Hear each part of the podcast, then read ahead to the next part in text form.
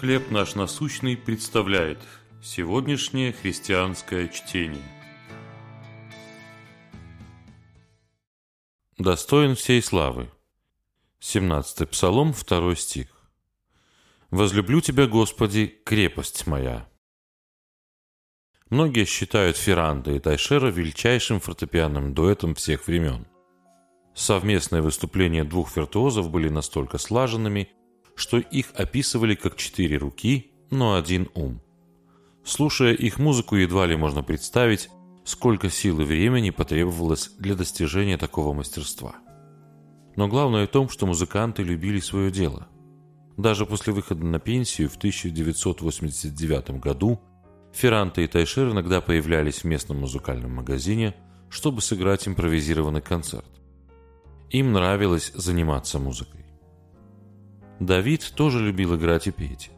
Но прежде всего он делал это для Бога, что придавало его псалмам особенную возвышенность. В них отражается полная борьба жизни псалмопевца и его стремление жить в тесной связи с Богом.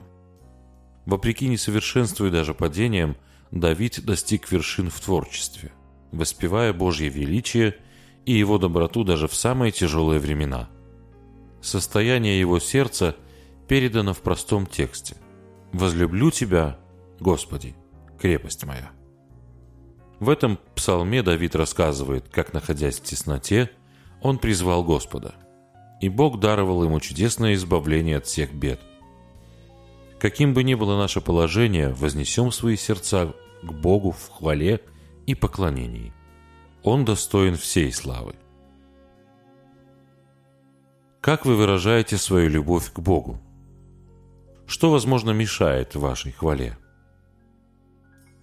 Небесный Отец, Ты вложил в мои уста новую песнь. Пусть мое поклонение отражает Твое величие и доброту. Чтение на сегодня предоставлено служением «Хлеб наш насущный». Еще больше материалов вы найдете у нас на сайте, в соцсетях и YouTube.